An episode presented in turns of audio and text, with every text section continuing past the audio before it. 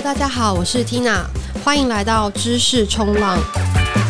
我们每一集会邀请创业家、投资人或是不同产业的专家，用深入浅出的方式带大家一起了解科技新趋势。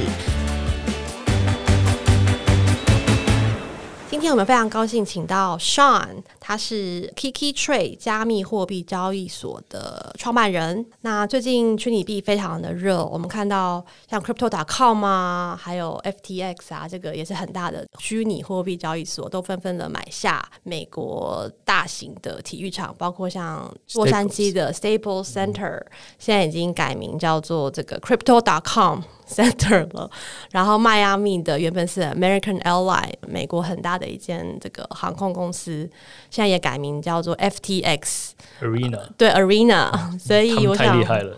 对，因为因为加密货币在美国是不可以打广告的，所以他们就用这种方式去买各个这个大型的体育馆来帮自己增加知名度哦，所以也可以显示到说，其实这个 crypto 这个虚拟币其实已经快速的提升自己知名度，也深入到这个大众生活当中。那然后最近美国也公布说，通膨指数其实已经来到六点二 percent 了。那大家都发现说，哇，这个钱已经不能再放在什么银行定存了，纷纷都流入到股市啊、汇市啊。那现在呢，加密货币也成为大家投资的一个选项之一。所以今天我们就请上来跟我们分享一下整个加密货币的这个演进，为什么它现在变得这么的热门，也分享一下虚拟货币交易所在整个产业中所扮演的角色。OK，Sean 可以请你先简单的跟听众朋友介绍一下自己吗？呃，大家好，我是 Sean。我简单介绍一下自己啊，我是一七年进的币圈，然后一七年的时候，其实那时候 ICO 比较盛行嘛，然后那时候做了一个项目叫 Gifto，幸运的就是上了 Binance，然后进了 Binance 的 Launchpad。那 Gifto 也蛮有意思，那时候我们一八年的时候就做了 NFT 永恒玫瑰的 NFT，还有这个 GameFi，我们做了一个 Gifto 嘛。可惜这个有点早。欸、Gifto 这个项目可以介绍一下吗？因为可能听众也不、哦、可以啊，可以啊，可以啊。就是 Gifto 这个项目，其实因为我最早是做这个社交还有直播的。Gifto 这个项目是那时候我们有一个直播叫做 Up Live，叫 Up 直播。对，在台湾其实还有。然后我们就想说，哎，做一个这个区块链的 protocol，嗯哼，然后就是可以在区块链当中去送礼物，其实也是加深社交关系，然后去增强这个用户的 engagement。然后在整个区块链里面去做，呃，但当时整个基础生态其实没有太起来，呃，不过这个币目前还是在这个 Binance 上面，然后也是陆续的还有在做一些事情，这样。就是把平常大家送直播组礼物，什么什么钻戒啊，对对对对对，玫瑰，然后变成用 crypto 用 blockchain 当技术，对。对对当底层技术，OK，是就是把 donate 给区块链化了，哦、对。那反正那时候 Gifto 就做这个，然后我们后来做很多尝试，就刚刚讲的像 NFT 啊，GameFi 蛮有意思的。然后像那时候做了跟呃有一个蛮知名给 Johnny Depp 就是拍照的一个摄影师叫 Kevin Abosch，嗯哼，然后 Kevin Abosch 很有意思，就是他之前就是拍了一张 Potato 马铃薯，然后最后卖了一百万美金吧，我记得他的一个特色就是他拍的时候就是一个纯黑的底，然后就只拍人物最真实的一个写照。OK，反正他是因为这样才比较知名的。然后后来就是哦，他就给我们拍了一支玫瑰，然后玫瑰我们就卖了一百万美金这样。嗯，说玫瑰上链后也卖了一百万美金。对，但是那时候没有 Open Sea。没有所以没有流动性，所以又二级市场，所以就是一个比较可惜，一个比较可惜的一个经历。所以创业真的 timing 非常重要。我觉得 timing 是二零一七年还是太早了，当时还有很多这些习惯还没有养成。然后加上二零一八的时候，就是后来的熊市嘛。然后我是一八年底离开了 Gifto，然后一九年初加入了这个 Everest Ventures。那我们一开始做的其实就是两个部分吧，EVG 这边，呃，一个是做 investment，那孵化了一些。NFT 啊，GameFi 的一些东西，像 Sandbox 就是我们早期孵化的。那个时候很有意思，是我们帮他们 raise 呃三百万美金，没有任何人理我们。你说这是二零一九年，然后你们做了 EVG，算是一个 Venture Studio，就是有投资加孵化呃区块链相关的。我们那时候一开始其实也没有说真的去投资，因为那时候没有钱。那我们就是先做一些咨询啊、顾问啊。啊、uh，Sandbox 就是我们很早期的一个项目，然后那时候我们就帮他去 raise，然后根本就没有人理我。大家会说，哦，Sandbox，你就是一个 App 的游戏啊，呃，因为他们之前在 App 在二零一六年得过奖嘛，在苹果商店那边，然后没有人想到他们可以做区块链化，然后没有人能联想到他们跟元宇宙是相关的。对，呃，那反正我们那时候就帮 Sandbox 就完成了 raising，蛮有意思的一个经历。然后后来你有顺便买一些地吗？在 Sandbox 里面？有在卖给林俊杰，这个就可惜是并没有，并没有。对，然后后来我们那个 VC Arm 就做了一些像 Flow 啊，然后还跟 Animoca Brands 就是比较深度的绑定，做了什么 Gaming 啊、Rev，还有很多后面的一些比较不可说的项目。是是，呃，暂时还保密。对，然后呃，所以 VC Arm 这边做主要是这个 GameFi NFT 的一些投资。目前我们是这样，然后我们还有一个 venture building 的 arm，就是刚刚 Tina 介绍的这个呃 Kiki Trade，我们做了几个项目，都是我们自己下海创业，就比较难得。嗯哼，对，Kiki Trade 是一个 social investment 的平台，那它跟一般的交易所会不一样，我觉得等下应该会 cue 到，但先简单介绍一下。好，反正我们现在在香港是有一些小起色。那我们也是希望可以陆续的把它拓展到就是其他的区域，因为我们发现这种模式其实大家是蛮蛮喜欢的。嗯，对，OK，好，那我们等下可以来再深入介绍 Kiki Trade。在那之前，我想说，你从一七年就进入了这个币圈，你可不可以分享一下从一七年到现在整个币圈的这个产业的演进？一七年的时候，其实整个市场还比较单纯，因为毕竟那个时候其实最夯的就是以太坊嘛。大量的 ICO 项目，所以那个时候我们都是直接看一个平台叫 ICO Drops，还有 ICO Bench，然后所有会在那上面出现的项目，然后有 High Ranking 的，基本上拿到额度你就能赚。你可以跟听众解释一下 ICO 是什么东西？Initial Coin Offering，对，像是上市的概念吗？对，它像是上市的一个概念。ICO 是这样子，就是大家可能对发币都有一些耳闻嘛。那其实 ICO 就是有点跟股票上市一样，不过流程更为简单，呃，就是完全不用写完白皮书就可以上市了，不用做出什么东西。对，其实他什么都不用做，然后就是写完白皮书，然后你有一个 community，大家认可你的 idea，嗯，然后你就可以很轻易的 raise 到钱，然后在以太坊上面去做发币。那那个时候呢，因为发币这个门槛比较低，所以有大量的项目在那个时候都进行了发币。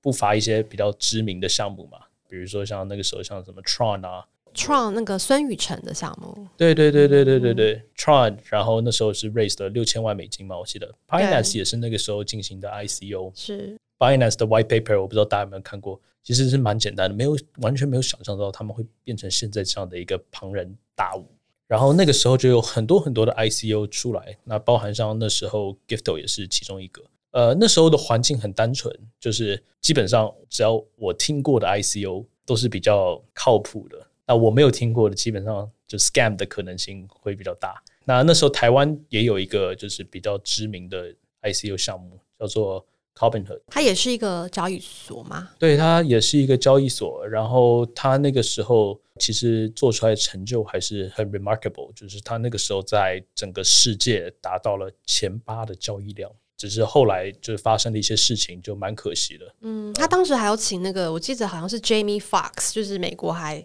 算蛮知名的明星，对，好莱坞明星，请他帮他们在那个 Twitter 上面帮他们打广告。对，就 Robinhood 其实后来是比较可惜，但他们那段时间做的真的是很不错。他们也是台湾很知名的一个项目。ICO 过了之后呢，一八年大概一二月的时候，熊市就来了。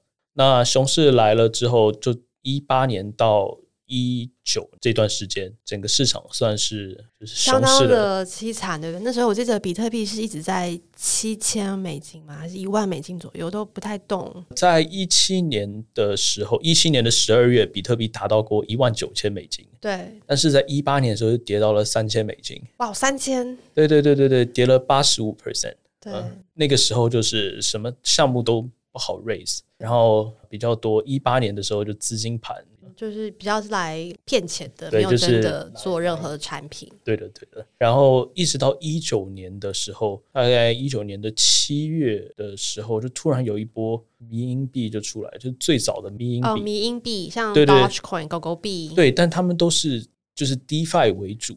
OK。呃对，那 DeFi 的话，其实之前在一七年的时候是有那个 Maker 啊什么，但是在一九年的时候，突然就有一波一大波什么 Yam 啊，什么翡翠什么的奇怪奇奇怪怪的，就是一大。为什么会有这些跑出来？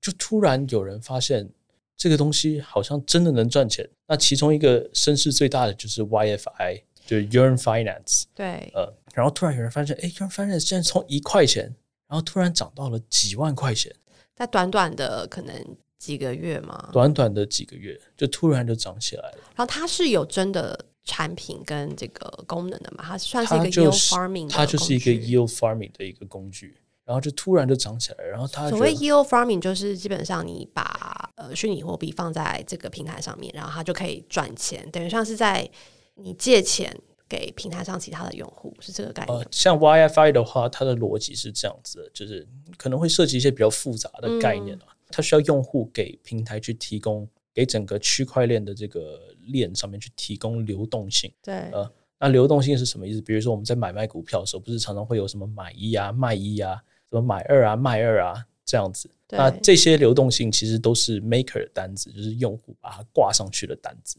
那区块链世界也需要有人去提供这个东西，所以他为了奖励你去提供这个买一卖一呢，比如说我们今天就是台币台积电就这样的一个 pair，那就要有人提供台币，有人要提供台积电。呃，那在整个区块链世界，他会把台币还有台积电把它绑在一起，然后说 OK，你这个叫做 liquidity provider token 叫。LP token，嗯哼，呃，那他就会把它绑在一起，告诉你说，OK，你是一个整体，那你提供了一个流动性，那你比如说你提供了一股台积电，再加上一股台积电对应的台币，他就会把它绑在一起，说你是一个 LP token，呃，那你就提供了一个流动性。为了奖励你提供流动性呢，他就会给你去送一个 YFI，送他自己平台的这个 token，对，对，然后结果大家发现，好，我提供流动性了。就一开始大家不知道为什么我要提供流动性，就没有 incentive 嘛，没有任何的没有好处，没有好处，对，没有好处。说我为什么要提供这个东西？就提供之后发现，哎，你给我 WiFi，但是 WiFi 涨这么多，WiFi 从一块涨到四万块，对，在几个月内。很夸张。呃，然后大家说，哦，原来这个还有这种玩法，然后就一下子就整个 DeFi 的。就爆发了，呃、就爆发了，就 decentralized finance 对就爆发了，对，然后一直就到二零年的，算是二零年初吧，那时候应该二一年初都有，就这一波全部都是 DeFi 的行情。对，那中间当然有一些就是其他不同的呃项目的行情，像什么 Polkadot 啊，就是这些。对，但的确刚刚讲二零二零年嘛？对对对，对，就开始到现在都是 DeFi 的热度非常。高，包括像上集我们也请到台湾的 DeFi 项目 Perpetua Protocol，然后台湾应该还有像 Cream 这些，其实都属于 DeFi 类型，等于是 Blockchain 上面做的一些金融的项目。然后对，因为后来大家发现，哦，一开始提供流动性，那提供完流动性之后就要考虑交易啊，所以像 Perpetual 这样的项目，它就有这个领域存在，它就可以开始来说，哦，区块链上面的永续合约，对，呃。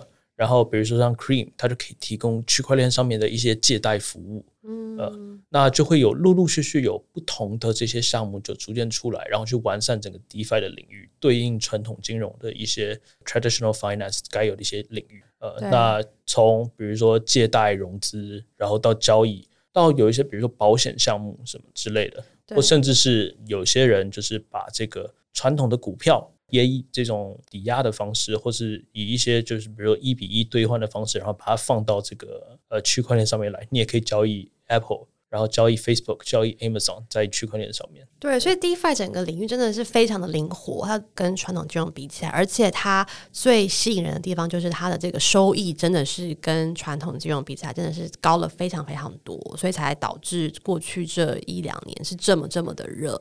但最近好像真的又开始。慢慢的市场转向到 GameFi 的这个或者 Metaverse 这个这个领域了。对，像 Metaverse，刚刚前面有提到，就是之前有做过 Sandbox 嘛。Sandbox 的话，它就是一个一个虚拟的乐园，然后上面就是每个人他可以去买地，然后他可以去做自己的人物，然后他可以在就人物跟人物之间可以有一些互动。互动呃，那你就可以建造完全是属于自己的一个王国。呃，就蛮有意思的是，之前那个美国有一个 rapper 叫 Snoop Dogg，对，然后他就买了一大块地。然后种大麻嘛，类似吧，真的很多选项可以。这个不会，这个不会被这个不会被静音吧？就大大麻 应该还好吧？哦，好的，因为大麻其实现在有医疗用大麻，哦，对对对，对人体是非常。Snoop Dogg 就就在 Sandbox 上买了一块地，就是改成这个医疗大麻乐园。医疗大麻，对，呃，然后。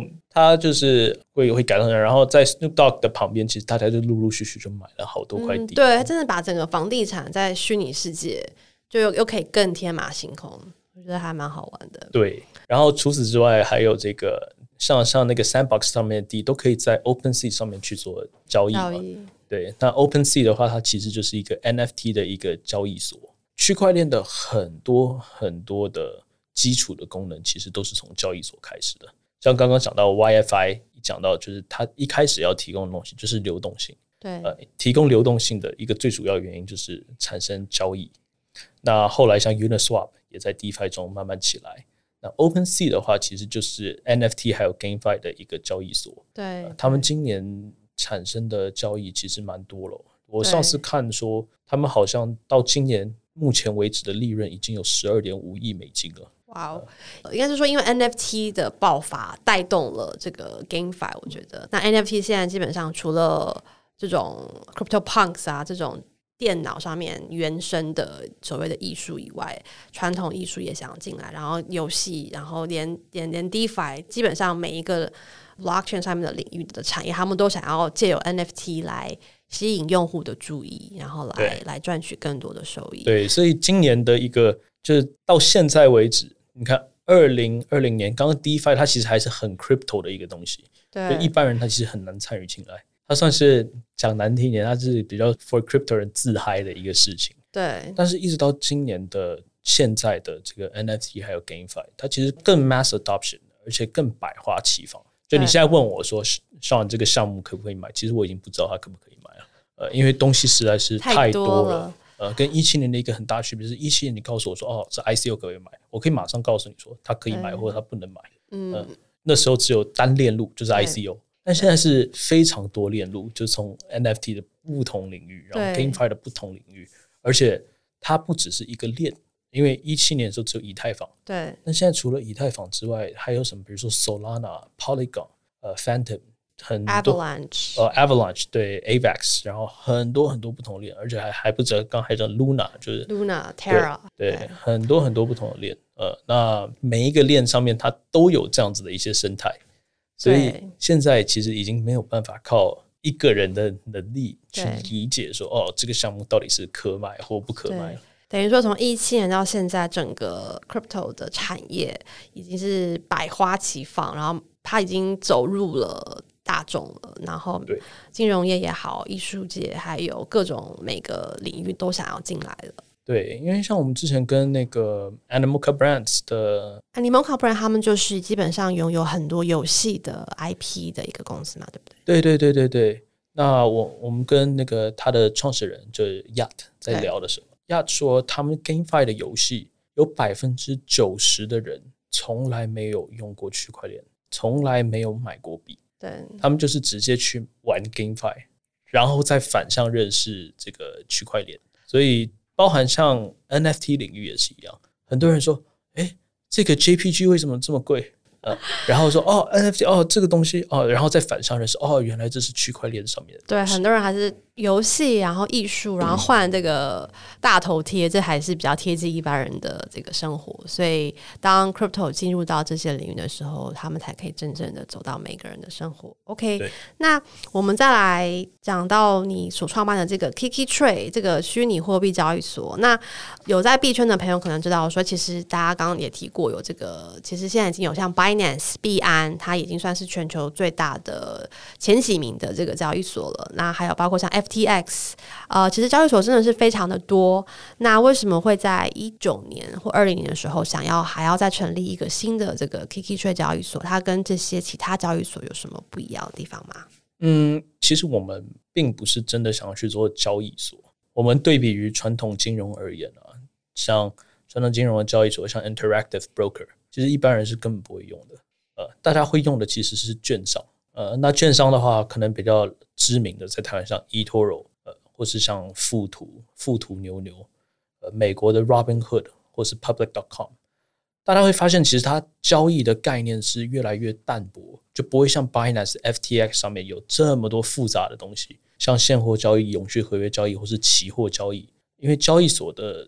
特征是它会往越来越专业的方向，越来越 for traders 的方向，还有 institutional 就是机构化的方向去走。但是你如果真的要做，就是 mass adoption，就是针对绝大部分用户来做这个产品的话，其实它是需要社交性更强的。因为大部分人刚进到 crypto，像刚刚前面讲了，今年这么百花齐放的一个这些项目，其实你根本就看不过来。你需要有讨论的氛围，然后需要有人带你进来，或者有人告诉你说什么好，什么坏。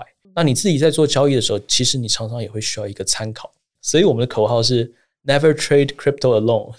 OK，数字货币的投资上面，其实你自己 trade 的话，你是很孤单的。对，你需要有一个讨论的氛围，你需要有人去带你去了解的这样子的一个氛围。所以我们的这个 platform，其实我们更加强调，第一是呃，我们的 feed 会让大家就是非常广泛去交流，然后交流什么都可以。对，你们有个像那个 Facebook、脸书这种对朋友圈讨论区的地方，让大家可以去讨论。对对对，那以后的话，我们也会。就是加强更多，比如说新闻啊，或是一些数据啊，你可以在我们的主页去一目了然。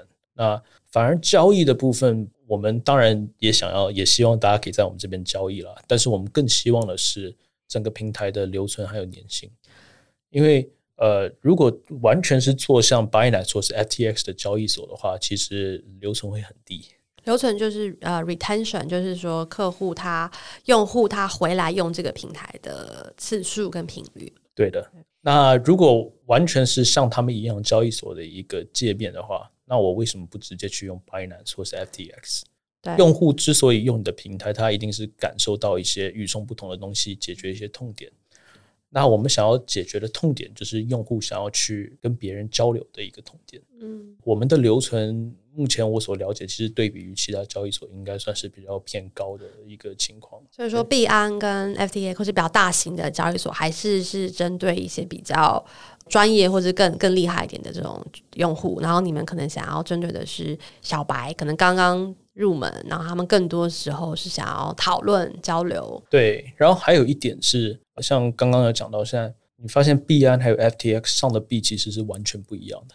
对，为什么？OKEX 上的币也完全不一样，因为他们自己会有自己想要去扶持的项目，所以你用户你要去交易这些币，你必须要同时有 Binance、FTX、OK，然后在同时，如果你还是想要再了解更深的话，你还要同时去加入他们各种群。对，所以你的信息获取成本是，还有你的交易的成本，其实是会随着区块链越来越大，你成本会变高。嗯，所以 Kiki 另外解决了一个痛点是，其实我们是一个券商。所以我们其实已经接了像 Binance、FTX，就是 OK 各种主流的交易所，所以他们上的币我们这边都可以上。所以等于你们可以算是一个一站式 （one stop） 的概念吗？就是希望希望可以帮助大家，就是减少。的确，我发现现在进入币圈之后，我要开好多什么钱包啊、交易所账号，每天都在填这些资料，是真的非常麻烦。对，我记得像。那时候做 KeyTrade 就除了第一个就是我我跟 Alan 我的那个联合创始人就一起在讨论这些事情的时候，就除了刚刚讲的就是交易很孤单，因为我们那时候交易的时候就想说啊，他会问我说，因为我二级交易会稍微强一点，对，Alan 就会说，哎，上什么时候买 BTC，什么时候买？对，然后我们就一起冲，一起冲，呃，然后那时候是想说啊，发现说有一个痛点，他常常在开会，然后我说冲，然后他说他可能过了六小时才说。还可以冲吗？所以我们在想说，哦，需要有一个实时跟单的功能哦。就除了交流之外，需要有一个实时跟单。跟你说冲，它可以 auto 冲，对，自动冲，对。然后说卖，然后它可以 auto 实时卖。呃，想要有这样的一个功能。不过这个功能我们应该明年才会出来了。OK，呃，明年才会逐渐出来，就底层已经差不多大了。现在不是可以直接去 follow 一些，比如说马吉大哥啊写的钱包吗？然后看他在买什么就直接跟。但是你没有办法真的直接跟到，因为这个难度很大，你要二十四小时直接就一直去 follow。当然有人已经做出就是提示的这个东西了。嗯。之前我也 track 过麻吉大哥，也 track 过 FTX 那个 Sam 的那个，哦、对，因为 Sam 他只要到哪一个 DeFi 池子，那个池子就直接就坍方，坍方是大涨，直接就因为他的钱太多，一次进来这个 DeFi 池子，所以 DeFi 就爆掉了，就没有任何收益了。哦，OK OK，很重要的那个那个讯息。对对对，所以我会很关注，就是像 Sam。对，其实我觉得这是蛮区块链也蛮特别的地方，是说这些钱包这些东西都这么的透明，所以其实有很多这些资讯，如果你会懂得怎么去找这些资料，的确好像在交易上有一些先机，可以掌握先机优势。对，就是像刚刚听来讲，就是链上分析，还有很多透明的东西。透明的好处就是什么东西都透明，但缺点就是你要获取的资讯，你要看的东西就更多了。OK，对，所以会加深一个人的成本。我们希望可以降低像这样的一个成本啊，在 Kiki 上面，你可能就不以后就不需要这么多交易所了。嗯，就是 social trading、social investing，对，可能是一个接下来如果大家都想要互动，或是用更有效率的方式去知道什么时候买、什么时候卖哪一些币，对，用这样的方式可以比较有更有效。这个就是我们这个项目就是长期以来的一个方向。OK，那接下来想要问你哦，专家。我们现在牛市走了快要两年了，那是不是已经快要接近一个一个熊市的 bear market 的来临？你会用什么样的一些 signal 去判断说，哎，市场要开始转向了？我我其实觉得它可以用，比如说 chain analysis，或是像 Glassnode 这些平台，它有很不错的一些这个链上数据的分析，还有一个叫 bybt.com。OK，那。之前来看，其实我们大家都知道，可能新人比较不知道啦。但是老人会知道，哦，这个比特币是四年一个周期，对，一三年的周期，一七年周期，还有二一年的周期。呃，那按照过往的经历，其实所有的周期都是以比特币减半作为一个分界节点的。对，呃，像去年比特币的减半是在二零二零年的五月份。减半是指它这个产量减半，对吗？对。比特币它是这样子，就是一开始比特币刚出的时候是每十分钟五十个 BTC，对，然后四年之后变成每十分钟二十五个 BTC，然后到上次的二零二零年减半变每十分钟六点二五颗 BTC。那每一次减半的时候，其实都是比特币牛熊的一个分界点。OK，那大家可以关注一下下一次的减半是在二零二三年的三月份。马上写下来。三月份到四月份之间，OK。那所以，所以我们可以预期到，哦，二零二三年的这个可能二月、一月，我们可以开始买一些 BTC 回来。Okay.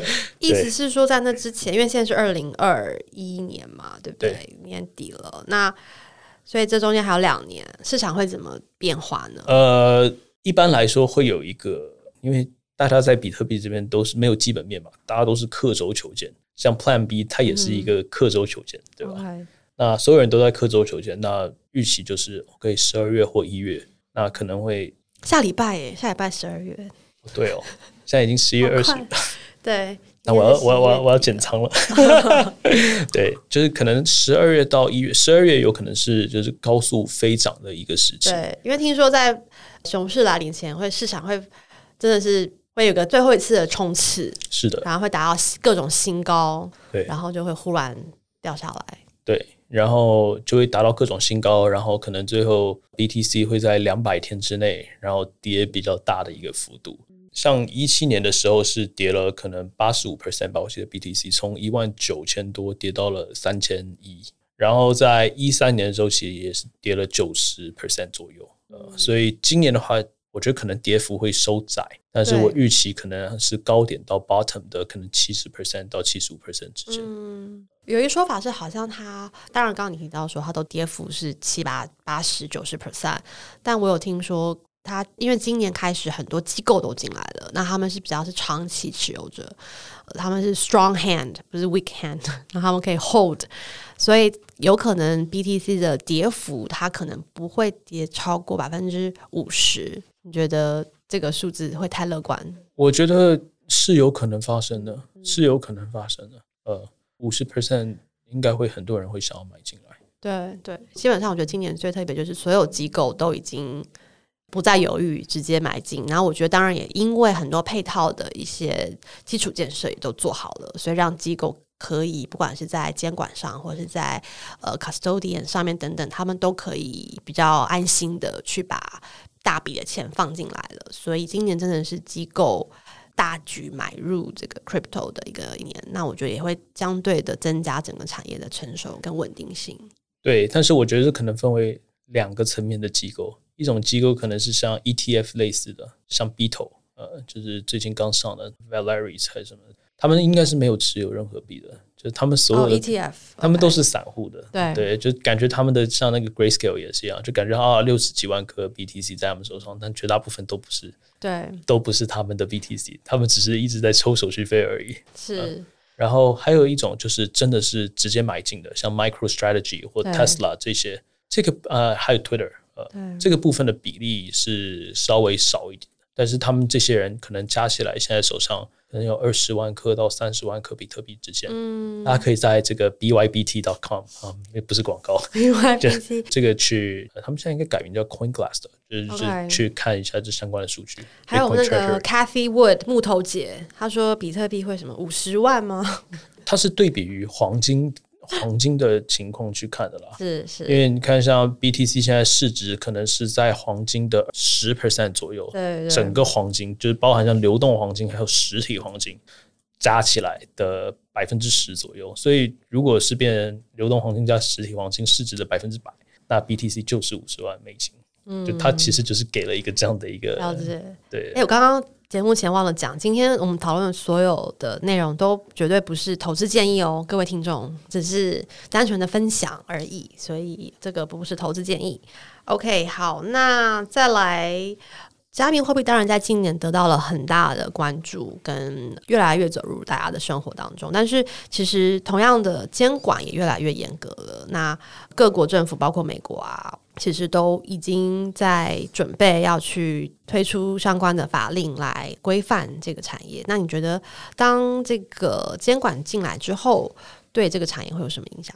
监管其实一直都陆陆续续在进来。现在，比如说像韩国、美国、呃、日本，他们都是直接面临到税的问题。然后，包含像台湾最近有这个也有相关的一些规定啊。那也是就是说，哦，如果超过五十万台币的话。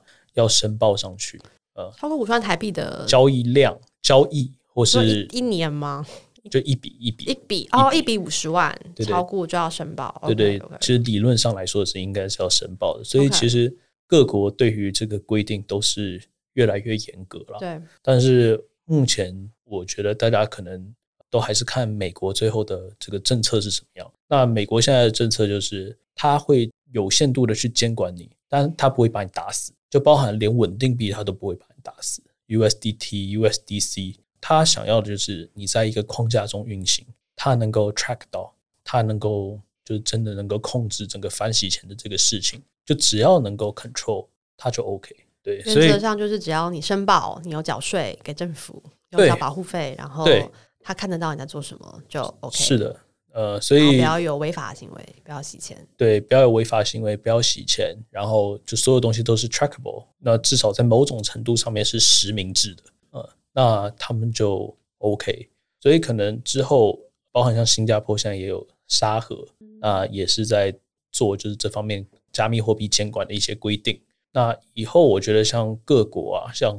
什么？后来比如说像香港啊、韩国啊、日本，可能都会慢慢的去学美国去怎么做。嗯，你觉得会有一天？因为现在其实在这个加密货币的世界里面，每个人的身份就是你的钱包嘛，你就会有一天每个人的这个钱包都得实名制嘛。我们离这一天有很远吗？我觉得其实应该比我们想象中要快。呃，因为你像我们现在在台湾，比如说用接口支付，其实已经是实名制了。对，那。比如说，在中国用那个什么微信支付、支付宝也是实名制。嗯、那我们用的什么信用卡什么，全部是实名制。所以我觉得应该很快会有实名制。以后 MetaMask 各种钱包全部都要，可能会面临到说，他必须把用户这些资料呃交上去。对，而且其实现在对于一些名人而言。比如说像大哥，Machi 大哥，对，他的钱包已经上上市，他的钱包 information 是吗？对，他的钱包已经算是实名制，因为大家已经知道这是哦，这是你的钱包，对啊，这是 Sam 的钱包，嗯，呃，这是谁谁谁的钱包，就大户的钱包，大家都已经标记出来说这个是谁的了。OK，所以你只要有任何移动，就会有人把你下一个 step 给 track 出来。那他们其实还是正常在交易啊，这个也完全不影响啊。真的好有趣哦！对对对，所以完全透明化的结果其实就是，其实最后其实全部实名制，应该对于所有人百分之九十五的人应该都是可以接受的，就无所谓的。嗯，可以想象的。对，，OK，好，那今天最后一题大家非常关切的，这个每次这个牛市到了年底呢，很多名人会出来说：“哇，比特币今年底会破十万哦。”那有很多现在在 Twitter 上面，已经很多人在开始各种赌盘。那 Sean，你觉得今年我们这个目前应该是五万多，快六万这个区间，你觉得到离年底还有一个月，有机会冲破十万吗？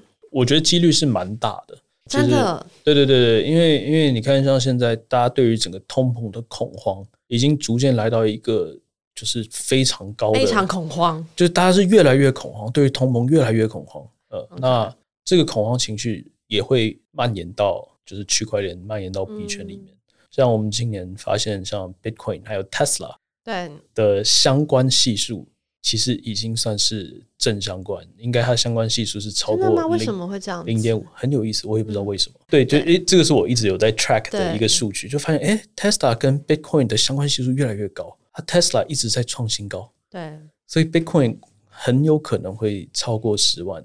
我觉得对，因为买这两个东西的人其实有点类似，有点对他的那个特征有点类似。好哦。很有趣哇！今天非常谢谢上跟我们分享各种呃跟加密货币相关的这个眼镜啊，还有有趣的一些知识。那再次强调，今天的内容都不是投资建议，我们也不知道年底会不会比特币会不会破十万，所以都是我们自己的一些想法而已。但是呢，还是很开心上可以来跟大家分享。那我们知识冲浪就下次再见喽，拜拜，拜拜，谢谢大家。